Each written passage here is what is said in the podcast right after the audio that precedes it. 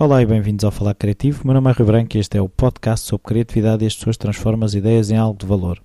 Convidada desta semana é Edita Morim, da Thinking Big, que, a qual eu conheci através da convidada número 69, a Anita Silva, quando estive a colaborar com a Team Mais no, no Festival INO, Festival de Criatividade e Inovação.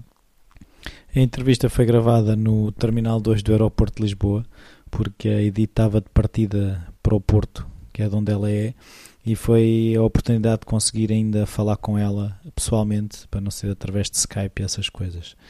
Uh, não, o som não está perfeito, mas apesar do sítio onde foi, eu acho que está muito bom. Até já.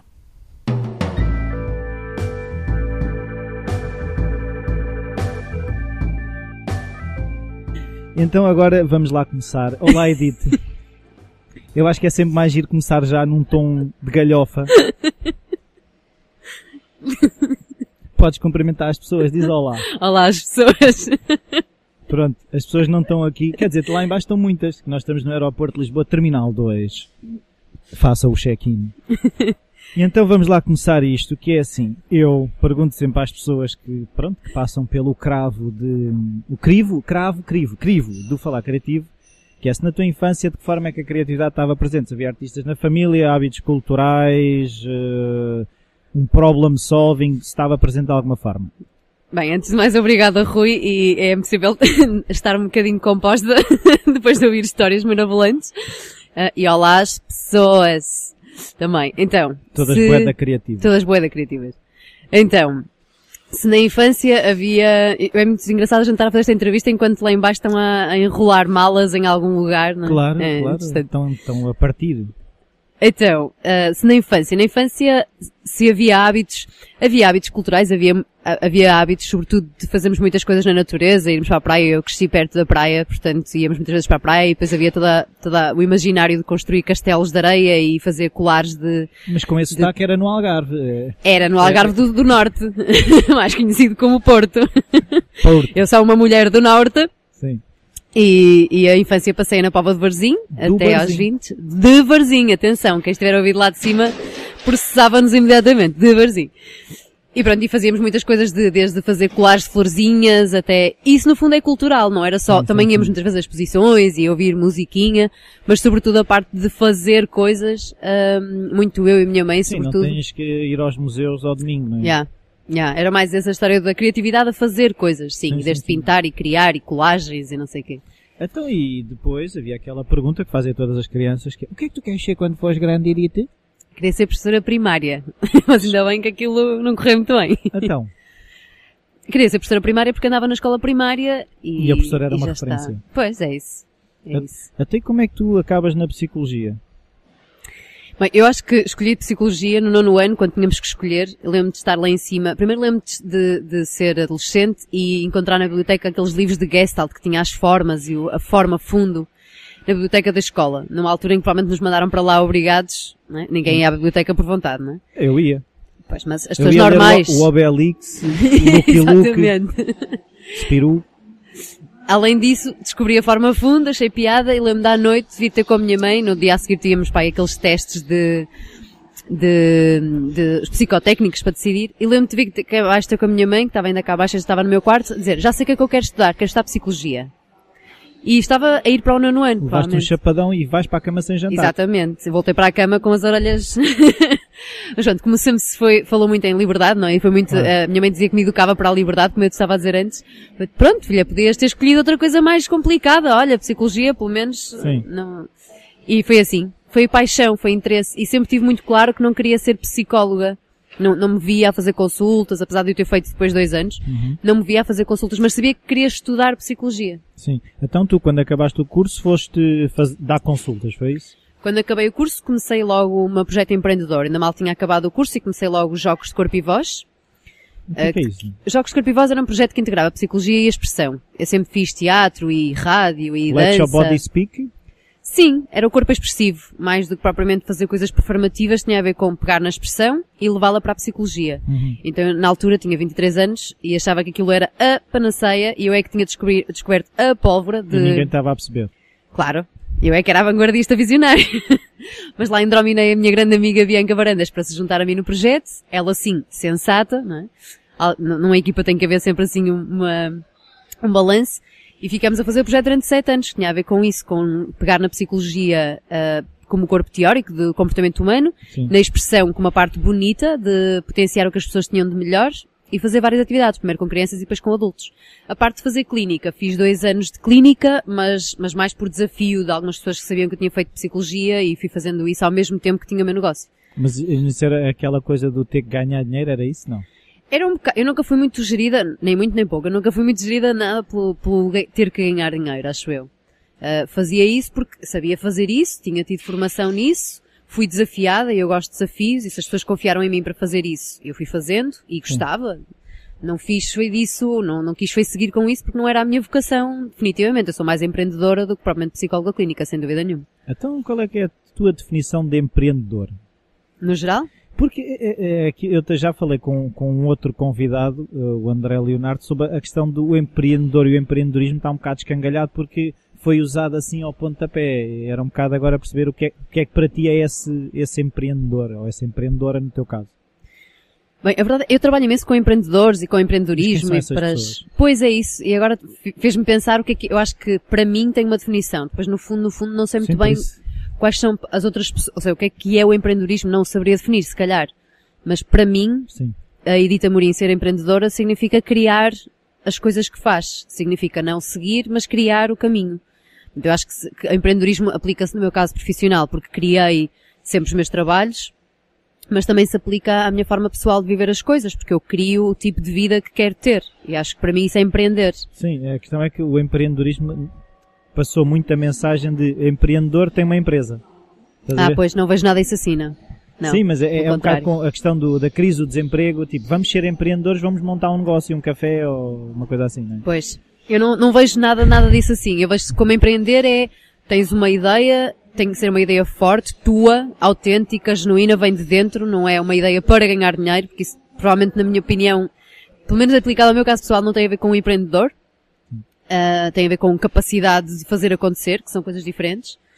E acho que empreender tem a ver com fazer acontecer desde dentro, desde uma forma autêntica. É engraçado que o André Leonardo também usa muito a expressão do faz acontecer.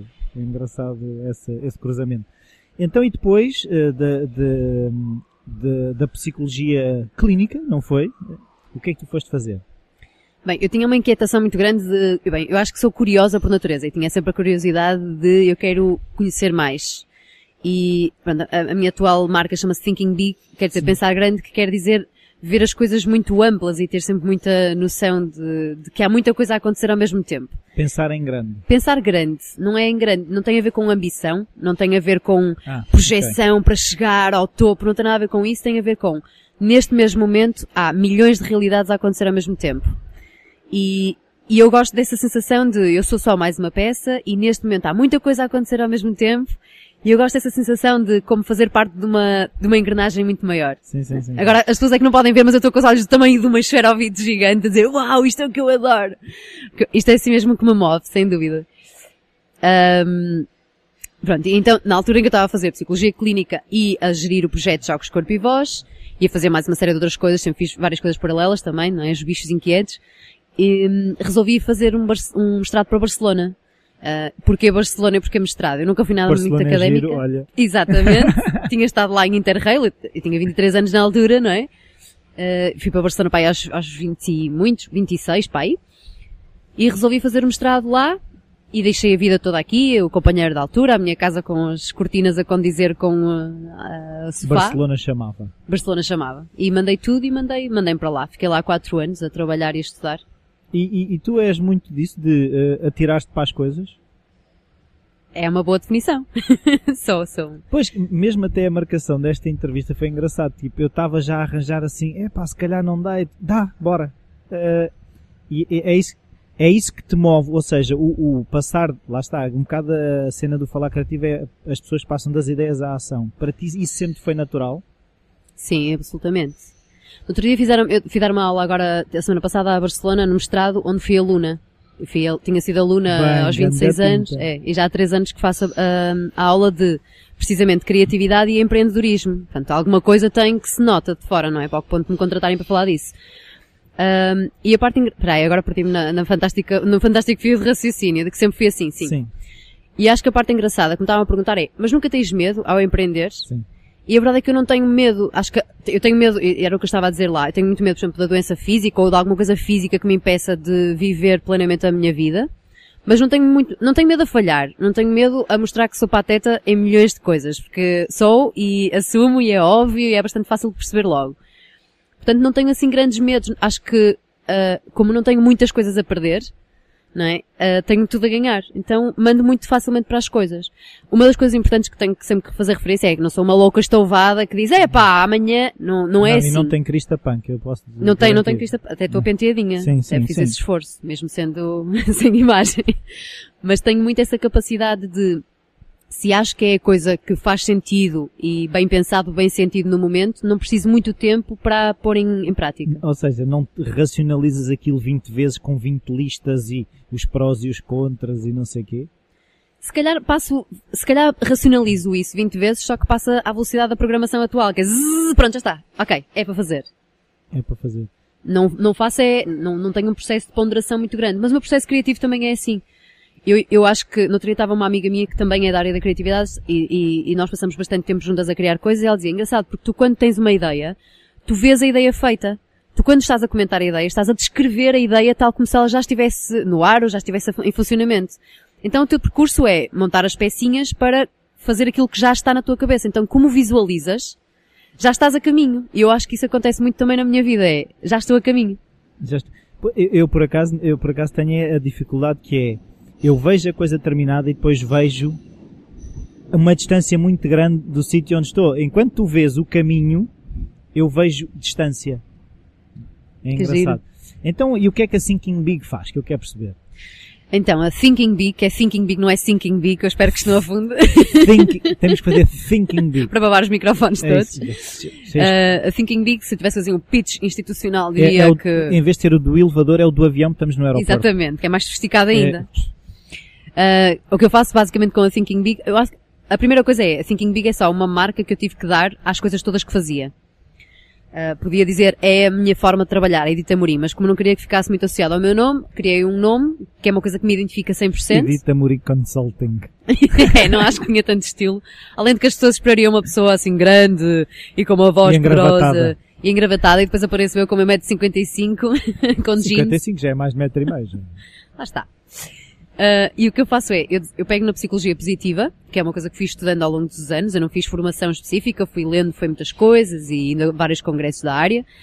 E então faço a psicologia positiva aplicada. Então aplica-se desde a liderança positiva até trabalho de equipa, de, de empresas e etc. Que tem a ver com a, a parte da psicologia positiva aplicada, os conceitos aplicados. E faço isso através de desenho de formações e de conferências. Portanto, basicamente o que eu ando a fazer a maior parte do tempo, a nível da Thinking Big, são formações e conferências, pode ser para empresas, geralmente grandes empresas, às vezes pequenas empresas, mas menos. Geralmente no estrangeiro, trabalho sobretudo em Espanha, na Irlanda e às vezes nos Estados Unidos. Ou então noutros sítios onde me chamem. E, e vou fundamentalmente falar com o povo. na forma de, ou de conferências, que é uma coisa mais expositiva, ou de formações, que é uma coisa mais dinâmica. Pronto, eu também queria perceber é como é que surgiu a Thinking Big. Tipo, acordaste de manhã, lá está. Eu tenho uma ideia que é a, a, think, a Thinking Big e está feita. Uh, não, a Thinking Big primeiro é a evolução natural do meu caminho, que é uma coisa que é importante, e, e é, é, a evolução dos jogos corpo e voz. Os jogos corpo e voz estiveram no ar durante sete anos, com uma pessoa que eu estimo muito, e depois chegou um momento em que uh, a Bianca, que era a que trabalhava comigo, a minha sócia, ficou em Portugal, eu esteve em Barcelona, portanto comecei a trabalhar numa série de outras coisas, comecei a trabalhar também na parte mais de formação em empresas e senti que havia mais para fazer. Um, e a Thinking Big nasceu num ponto em que eu sabia que eu tinha que dar um, um salto, tinha que, que, mudar as coisas, tinha que fazer outras coisas diferentes, e na altura o que eu pensei, como tinha descoberto a psicologia positiva, disse, ok, tinha, tinha uma pessoa próxima de mim que me dizia, quando tiveres que aprender, aprende com os melhores. Ele dizia-me sempre, tipo, se quiseres aprender a dançar, vai aprender com os melhores, se quiseres aprender, e dizia-me, se quiseres a, a, aprender a amar, aprenda a amar com os melhores. Eu achava aquilo muito inspirador. E a verdade é que aquilo me ficou sempre. Dalai Lama, foi? Não, 50, quando fico me ai. Porquê? não era o melhor dos Supremos, era o melhor da área que eu estava a estudar na altura, que era o Fluir, o, o livro Flow. Tinha acabado de ler o, o Flow, aquilo fez-me imenso sentido. E disse, ok, se eu quero estudar psicologia positiva em concreto o Flow, queria aplicar o Flow à parte do corpo expressivo e pensei, vou para os Estados Unidos, o único doutoramento que havia na área era Coach Six and MI, ou seja, ouro sobre azul, pensei, é fácil, vou para os Estados Unidos fazer o doutoramento com o Chico MI. Então, eh, só aqui um pequeno parênteses, não percas, é explicar um bocadinho o que é que é o flow. Sim. O que é que é o fluxo que, pronto. Sim. Isto para explicar como é que chega a Thinking Big, que é, Thinking Big ainda não chegou, mas não, a gente não, vai lá. Não, mas ela é tão grande que a gente vai ter que lá chegar. Ao contrário da, da protagonista da Thinking Big, né? Uh, o flow tem a ver com, chama-se o estado de fluxo em português, não é? Sim. Tem a ver com aquele estado em que a gente aquele estado em que nós estamos quando estamos tão embrenhados na tarefa que se perde a noção de tempo, de espaço, a gente vê as horas a passar, ou não vê as horas a passar no caso, perde a fome, nem sequer se dá conta de que já passou não sei quantas horas e estamos absolutamente uh, imbuídos e absorvidos pela tarefa. E extremamente eficientes. E depois o que estamos, é, eficientes ao ponto de as nossas capacidades, ou seja, as capacidades que nós temos para fazer aquela tarefa e a dificuldade da tarefa estão alinhadas, sendo que a dificuldade é sempre ligeiramente superior. Isso leva a que a gente esteja super concentrado para tentar mais um bocadinho e mais, mais e mais e mais. Pronto. E esse estado em que nós estamos, esse é um estado de não consciência, portanto não temos noção se estamos a ter prazer, se não. Ou seja, só temos essa sensação quando acabamos a tarefa e dizemos, epá, isto foi muito intenso. Geralmente bom nem sequer é a descrição, é isto foi wow. E esse estado de flow é muito associado, sei lá, por exemplo, nos alpinistas há muito Sim. isso e é muito essa história da superação, de tu estás tão imbuído na tarefa que tudo o que importa é a tarefa. Pronto, e a tua consciência está ausente, o que dá imenso jeito, não é? Porque nós estamos então sempre a sobrepensar. conhecer o senhor velhote.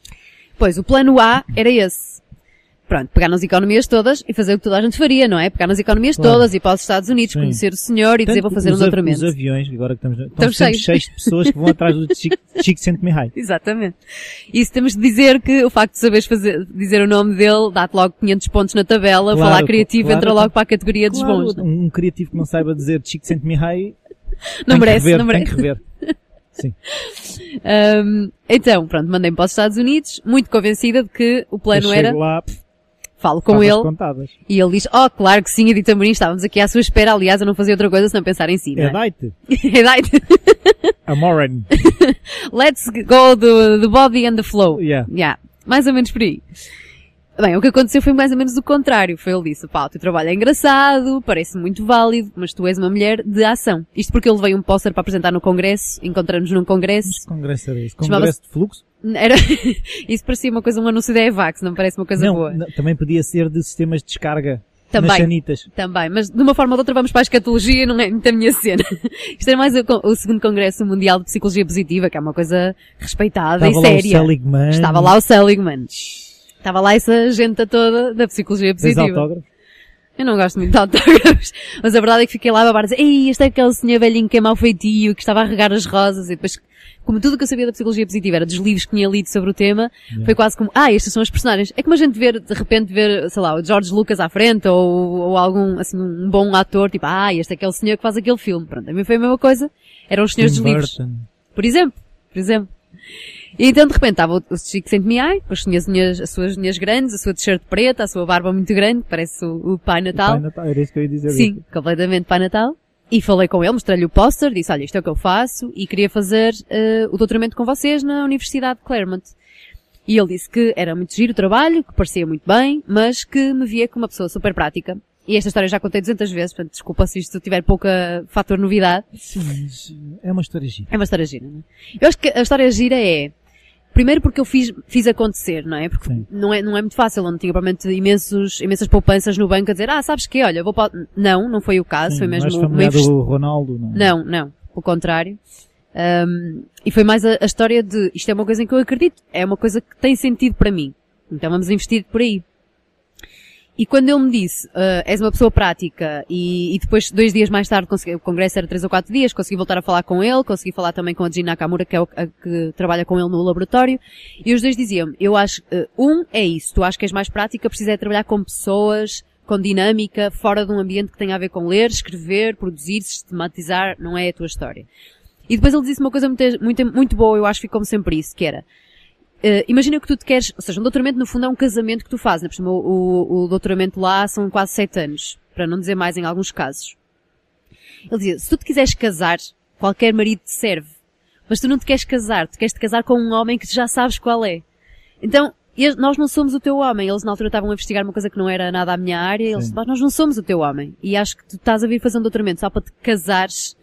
O marido que tu estás à procura não é esse. Bem, aquilo fez-me imenso sentido. Claro que, ao mesmo tempo que me fazia sentido, uh, também deixou a sensação de isto era o plano A e não há plano B. Portanto, basicamente Ups. fiquei nos Estados Unidos com o meu não retundo a dizer. Ele disse-me muito claramente, se tu quiseres uh, tentar concorrer ao doutoramento, ninguém te vai deixar de fora. Claro. Capacidades tens, já claro. tinha feito tudo mestrado claro. aqui, em Barcelona e tudo. Mas era, tipo, não, não vais ser feliz, não vais, não vais estar bem, não vais encaixar. Não vais estar em estado de flow. Exatamente. Pumba. Exatamente. E a gente quer flow pumba. É o que nós todos procuramos, flow pumba. Está estudado. E então, depois desse, desse congresso, eu ia para o meio dos Estados Unidos, para, para Colorado, dar uns workshops com uma pessoa que tinha Dar conhecido... workshops em Colorado, espetacular. Sim, sobre criatividade também, e expressão do corpo e etc numa das outras aventuras à lá Edith Amorim, tinha sido há dois, anos antes. Não era em Boulder? Tinha... Não era em? Boulder, Colorado. Não, não. não. Era em Manitou Springs. Ah, okay. Pequenininho. Num sítio muito bonito nas montanhas. Com uma pessoa que eu tinha conhecido num, num congresso dois anos antes quando fiquei desempregada. Então, achei que ficando desempregada a melhor coisa para fazer tinha sido ir para Filadélfia para um congresso de criatividade. E foi. E foi o que eu fiz. E conheci a Angie Durbin. E fiz, ficamos altamente amigas. Ela é parte do desenho. Um, Ficamos muito amigas e dois anos depois, quando eu voltei agora aos Estados Unidos para falar com o Chicks and Me isto foi em 2011, esta ida ao Chicks and Me uh, fomos fazer o workshop lá juntas e as pessoas do workshop disseram pá, vê-se mesmo que a, a dar os workshops, estás com as pessoas, falares e explicares, é a tua história. Aí é que entra o flow pumba. Eu disse, caramba. O senhor Chicks and Me exatamente. The people e estar com people, não é estudar people. Sim, sim, é estar, sim, é, é viver com elas, é olhar. Mais uma vez as pessoas é que não nos vêem, mas já estou com os olhos através do tamanho de uma moeda de 2 euros. Um, e pronto, e juntei as duas peças no fundo, não é? O Chicks and Me disse-me que a, a, minha cena não era um doutoramento. Esta gente no, no workshop disse-me que a minha cena era um workshop. Pensei, pronto, vou continuar na área empreendedora. Vou workshopar. Vou workshopar mais. E pronto, nos Estados Unidos as coisas acontecem mais rápido que aqui, assim, a nível mental, não é? Então estava com esta gente, um, no Colorado eu tinha ficado em casa da Angie Durbin. Ele disse, pá, porquê que tu não montas uma empresa? E eu, pá, olha que fácil, não é? É já. Em Portugal há uma coisa, que é a empresa na hora. Exatamente, porque é que nos Estados... Vocês são fácil. primitivos. Exatamente. E pronto, como eles são assim mais neandertais, eu aproveitei essa parte. Não vendeste a ideia da empresa na hora lá nos Estados Unidos? Não. Mas a verdade in é que... finances. In the, in the business. The business. The business. A coisa é que numa hora realmente tinha comprado o domínio, tínhamos feito brainstorming sobre o domínio e sobre e pôr tracinho ou não pôr tracinho. E num café chamado Poor Richards, que ficou sempre a minha referência lá, era assim um pequeno café do, do sítio, aquilo era um sítio muito pequenino. Foi mesmo, foi mesmo fácil acontecer. Fizemos um brainstorming à mesa, a Angie e a, a mulher dela, e de repente tínhamos uma ideia tipo, yeah, qual é a tua cena? É pensar grande. Como é que isso diz em inglês? Põe em inglês porque provavelmente como trabalhas Sim, muito internacionalmente claro, claro. tem mais sentido porque pensar grande não fica bem. Fica. Eu não consigo dizer. Pensar grande. Em espanhol funciona. Grande, mas em inglês é We have here the Pensar Grande Company. No, Sim, não? parece uma marca de café. Ou... não funcionaria? Não. E pronto, e ficou Thinking Big. Portanto, a Thinking Big nasceu do meu não que eu recebi do Chicks and Me direto, ao vivo e em direto, rotundo, e disse, ai, não é por aqui, então vai para onde é. O que é engraçado é que o não é um sim, ou seja, o, o não dele foi um sim a uma coisa que fazia mais sentido mas, mas na altura digeriste bem a coisa, de género, uh, não é por aqui, então por onde é que é? Ou foi, ei, a ganda cena, tive eu aqui a gastar o meu dinheiro, a vir ter com este gajo que eu admiro e agora de repente, pumba. Não vais para a depressão? Não, não. Não há tempo, caraças. Não há tempo, há depressão. Não, fiquei, fiquei triste, fiquei mais do que triste. Fiquei tipo, então, mas, a, a, é que eu não tinha plano B. Então, não é? Não foi tipo, pronto, olha, não faço isto, faço outra coisa. Então, mas, a, a parte boa é, eu acho que é uma coisa que eu faço na minha vida, por isso é que eu não tenho muito medo de arriscar, que é, as coisas têm que valer em si mesmas. Okay. Não tenho, eu não faço coisas para obter outras coisas. Okay. Então, ir para os Estados Unidos, estar neste congresso, apresentar um póster, falar com o senhor, ouvir a opinião dele, é? já valeu. Isso já tinha sido espetacular. Portanto, se eu tivesse conseguido que ele me dissesse, epá, és mesmo a pessoa que nós estávamos à espera no doutoramento. Onde é que tu estiveste toda a minha vida? Onde é que tiveste toda a minha vida? De 200 anos. Nesse caso era um Sim. extra plus. Fixe. Era genial se acontecesse. Claro que era o que eu queria que acontecesse. Mas só ter estado lá, ter conhecido depois uma série de pessoas bonitas no congresso, com quem fiquei, quem fiquei amiga, já valeu. Portanto, aquilo já tinha valido pela experiência em si. Uh, claro, fiquei super triste. Lembro de ir para casa, ainda por cima, eu estava a ficar em casa de um couchsurfer, longe do, do hotel onde era a conferência, e se olho pelas ruas a pensar, e agora o que é que eu faço à vida, não é? Não havia plano B. Eu acho que a coisa engraçada é, os, os vazios a mim, uh, a minha mãe sempre dizia que eu desde pequenina tinha um bocado a mania de pintar os papéis todos de brancos, não havia espaço branco. Portanto, com o tempo eu fui aprendendo que os espaços brancos são coisas bonitas também, mas sempre tive muita história de vamos encher as coisas. Portanto, neste momento não é uma, uma aflição encher nada, e acho que na altura já não era, mas acho que de alguma maneira o meu papel branco acaba sempre por ter alguma cor que preenche o espaço que ficou branco quando o branco me aflige. O branco não sou eu. O branco não aflige ninguém. Não, não, não. O branco não aflige o ninguém. Branco, o Rui Branco. Pelo contrário, eu começo as entrevistas à gargalhada, portanto não aflige nada. E é, é, é, assim, uma coisa que é engraçada uh, no teu percurso é um bocado uma coisa que eu ouvi lá na, numa conferência que eu depois vou partilhar o link, é uh, Serendipity. Uh, tu consegues ver aquilo que eu também já falei contigo em off de do mindset é assim, tu consegues ver o que está de bom a acontecer, os teus óculos estão filtrados para o que de bom está a acontecer e estás a, a deitar fora o de mal que as situações têm. Uh, isso foi treino da psicologia, sempre foi assim? Eu acho que com os anos fui sendo mais assim. A parte boa, a parte importante é, eu não vejo o que de mal ou seja, eu não não vejo o mal. Eu vejo o mal e como sou uma mulher do norte consigo dizer uma chusma das neiras todas seguidas a dizer meio caralho e agora os ouvintes exatamente. Eu resmungo, resmungo, faço-me a cara, choro imenso quando as coisas não correm bem, choro como mas a questão é, depois de chorar e limpar o, as lágrimas e o ranheta, é, ok, o que é que eu posso fazer com isto? Eu não sou propriamente a pessoa que, ei, olha que bom, acabar de me roubar a mala, que experiência magnífica. Pá, roubar a mala é uma grande chatice e fico lixada da vida e barafusto muito. Só que sou é focada para a solução. Eu acho que essa é a história. Primeiro uh, resmungo e depois é o que é que eu posso fazer com isto. Depois acho que é uma coisa que eu também fui desenvolvendo ao longo dos anos, mas sem ter muito consciente, que é uh, a palavra aventura move-me. Hum. Então, se eu puser na minha cabeça que é uma aventura, pode ser a pior jossa que me vai estar a acontecer, mas se eu vir, epá, isto parece mesmo uma aventura, Jen, fiquei sem um, um táxi. Safari. É. é. Acaba por ser um safari, se for preciso, em Nova York.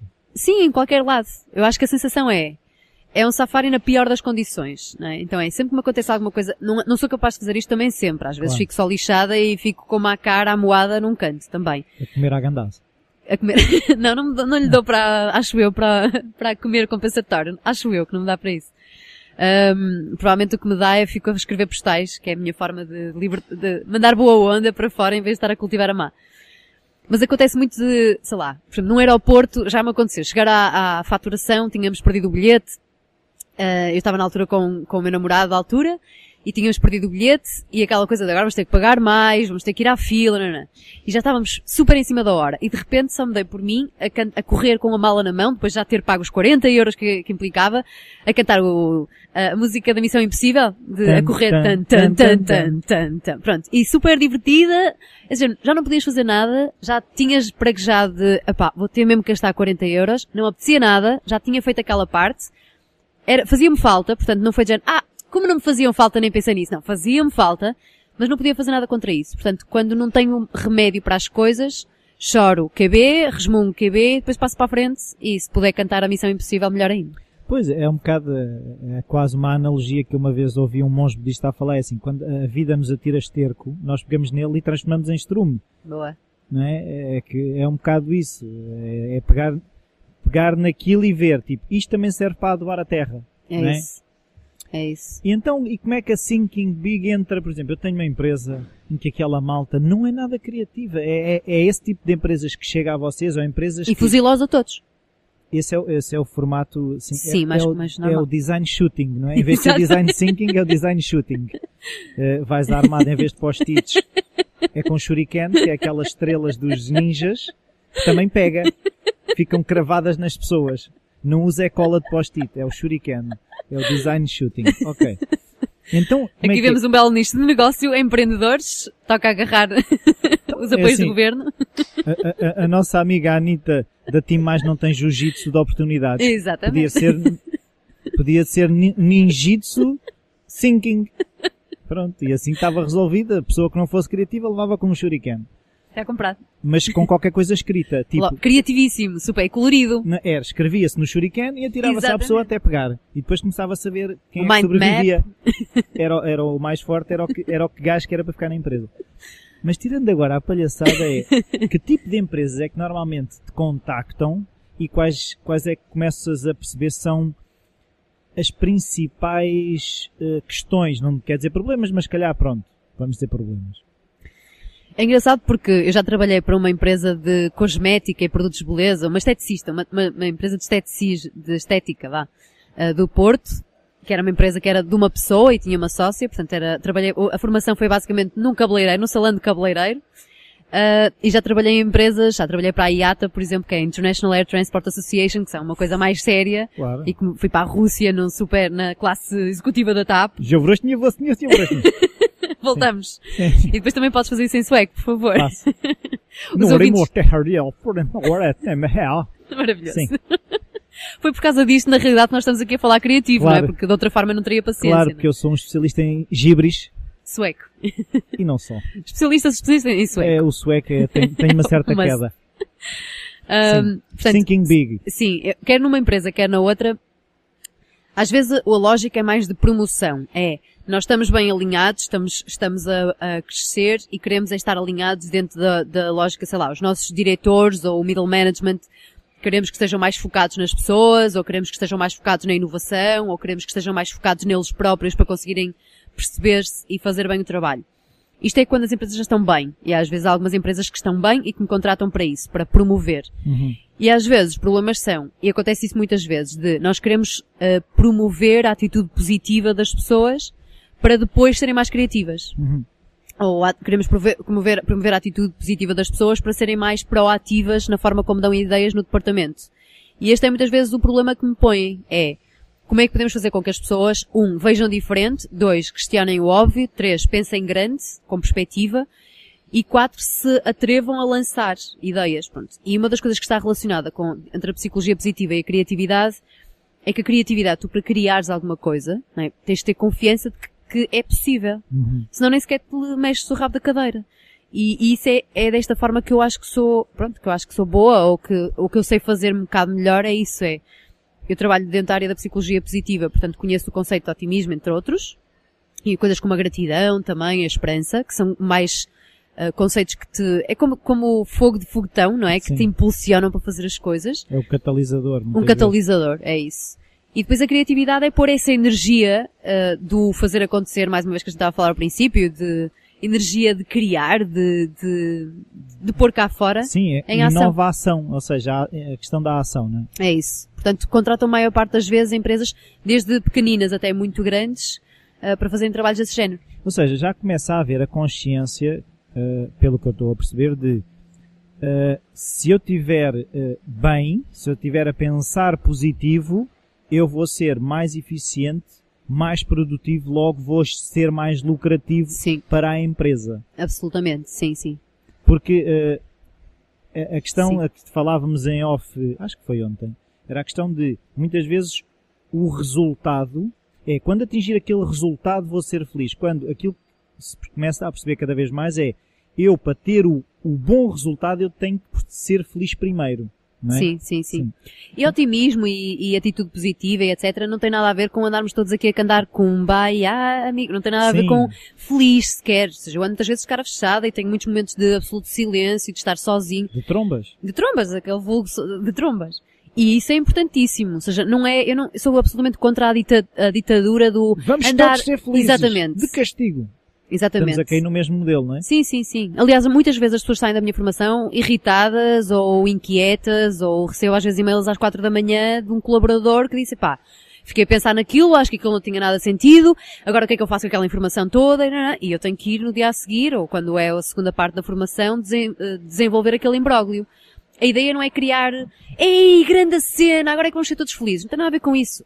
Otimismo e, e atitude positiva tem a ver com eu vejo a grande caca no meio do chão e o que é como estavas a falar tu da metáfora, não é? De Sim. transformar o esterco em estrume. É o que é que eu posso fazer com isto?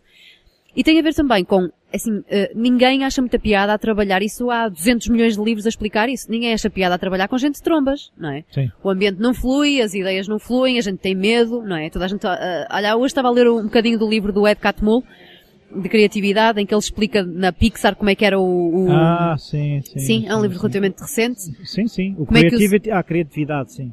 É criatividade alguma coisa, tem um É subtítulo. não, a criatividade, sim. Só. É o gajo da Pixar. Sim, da Pixar.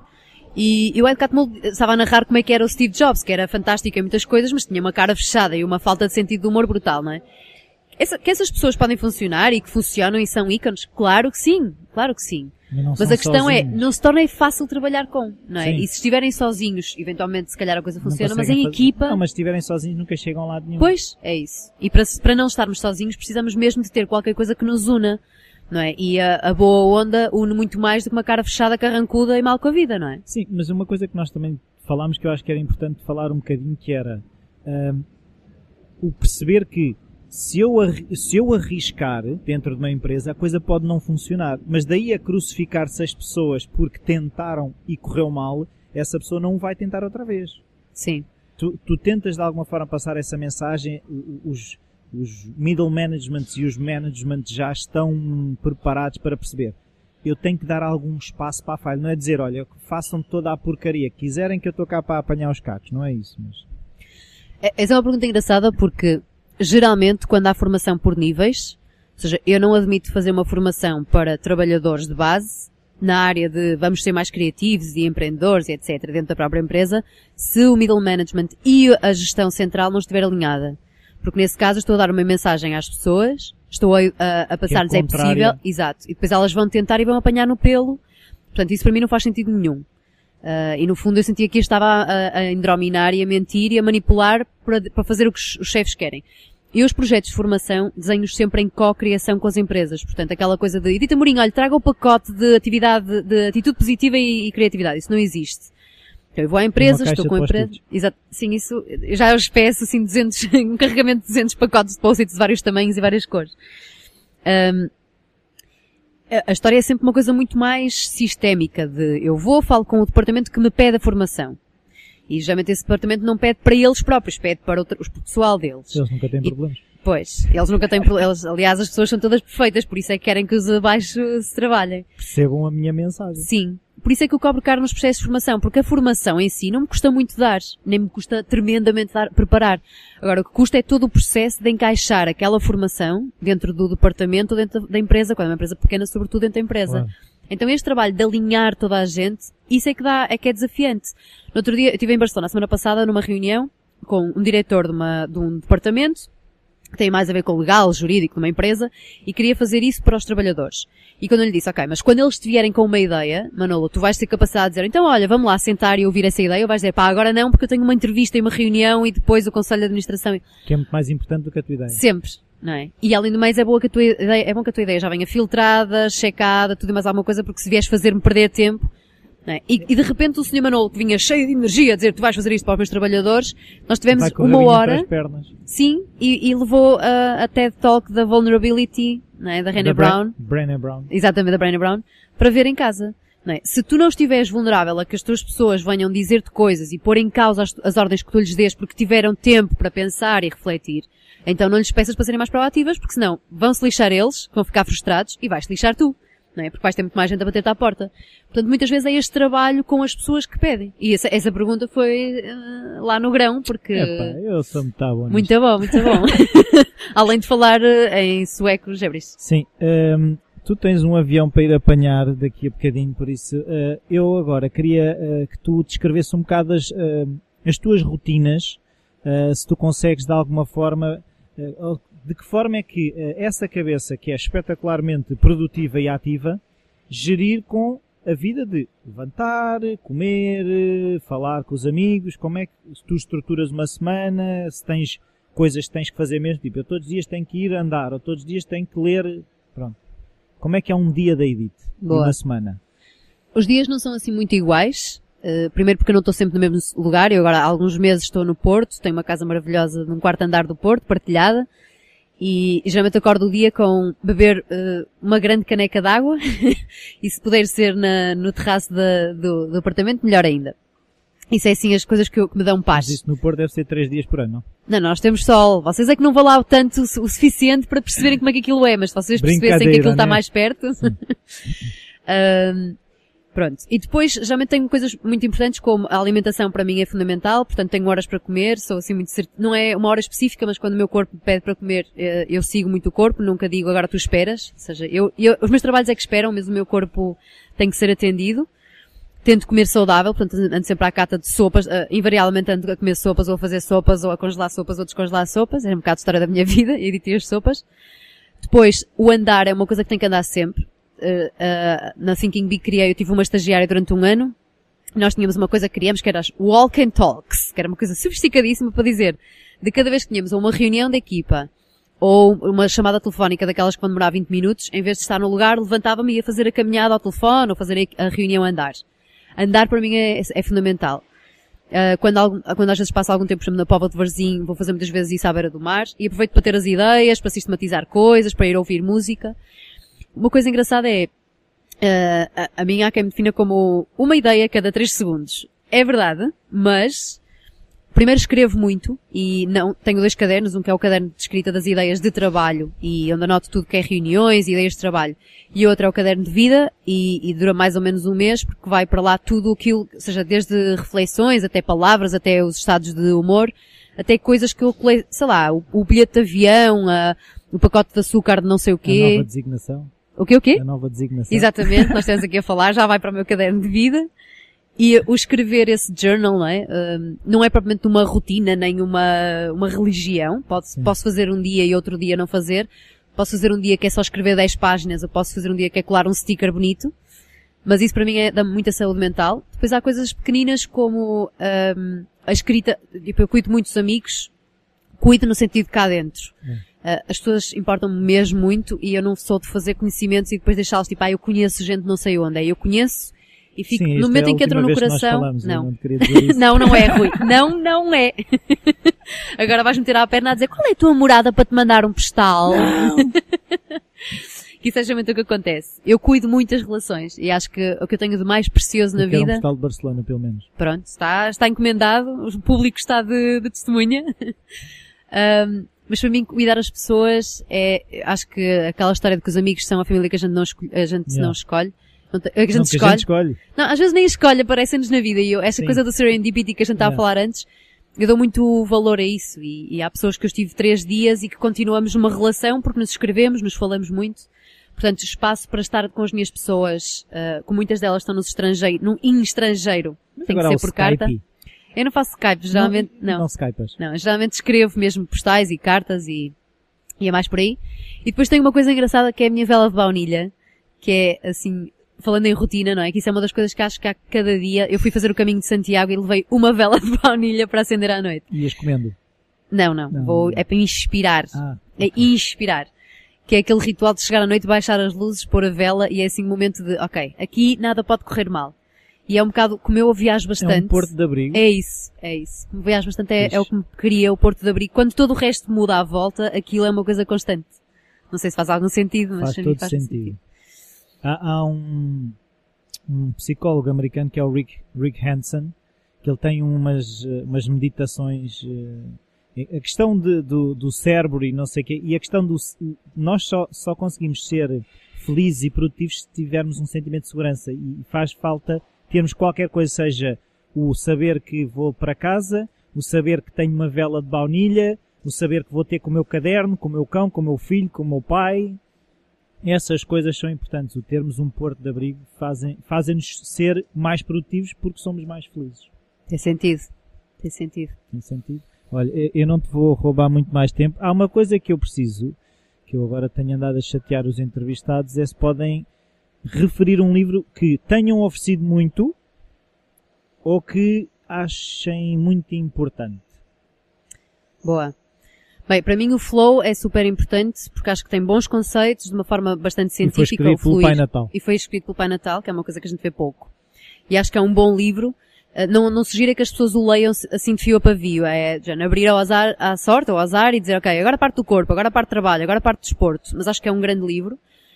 Uh, já ofereci várias vezes a biografia da Cláudia Galhós, da Pina Baus, ou melhor, escrita pela Cláudia Galhós, da Pina Baus, fala do sentir mais e de um processo de criativo aplicado à dança, mas que parte muito de uma coisa que eu acho profundamente importante, que é o sentir mais, estar com aquilo que se é. E a Pina Baus usou como és o que és, eu acho isso um grande input para a criatividade. E vem da dança. E há um livro que se chama Os Lugares que nos Assustam, de uma monja budista chamada Pema Chodron, que eu também acho, também tenho oferecido muito, quando disseste um livro tens oferecido muito, tenho oferecido muito porque acho que é um livro bom de voltar às origens do sentir e, e do sentido também das coisas. Não é o purpose, que agora Sim. anda muito na moda, mas é um, um bocado o desapego, é, é um bocado libertar-nos um bocado das coisas é que não interessam tanto. E é engraçado como isso cruza com o, o, o, o ester que vira a Strum, que é conseguir estar nos lugares que nos assustam. Yeah. Basicamente é estar vivo. Sim. Porque é um bocado assustador. É. É, né? É. Eu acho que, eu acho que essa história de ser assustador e, e desafiante naquele bom sentido, aventura, não é?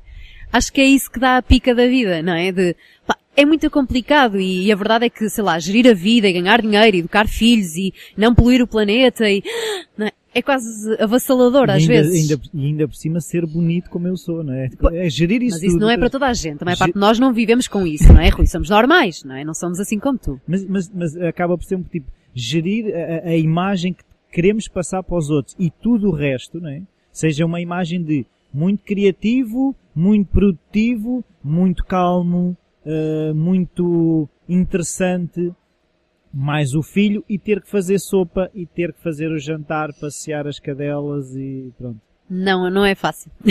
Mas, mas é um lugar que nos assusta, mas é conseguir estar lá. Pois. Eu acho que a beleza disso tudo, eu, eu acredito muito na beleza como, como conceito assim. Acho que a beleza é isso, é chegares ao fim do dia e não só tens a tua checklist feita, não é? De conseguir passear as cadelas e, e pentear as meninas, e não e ao ter contrário. uma vela de baunilha. Exatamente.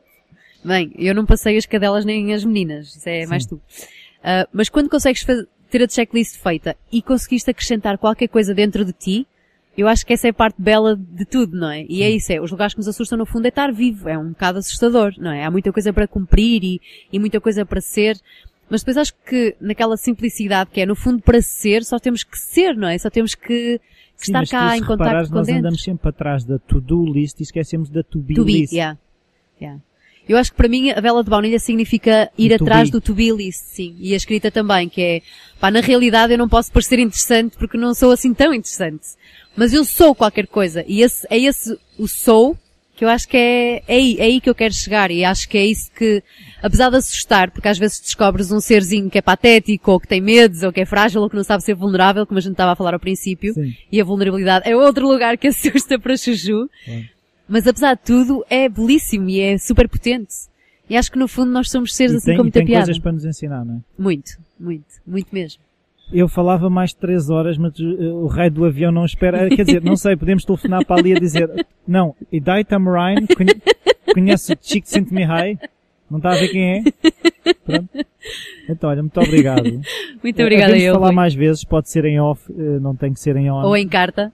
Ou em por carta, em, cartas. o postal de Barcelona, pronto, já essa é garantido. Eh, e pronto, muito obrigado, Edith. Muito obrigada eu, Rui. Continuo a falar criativo e a poder ser em gibberish sueco, que é fantástico. Eu namoro é festa, não é? Até Adeus. já, Até abraço. próxima.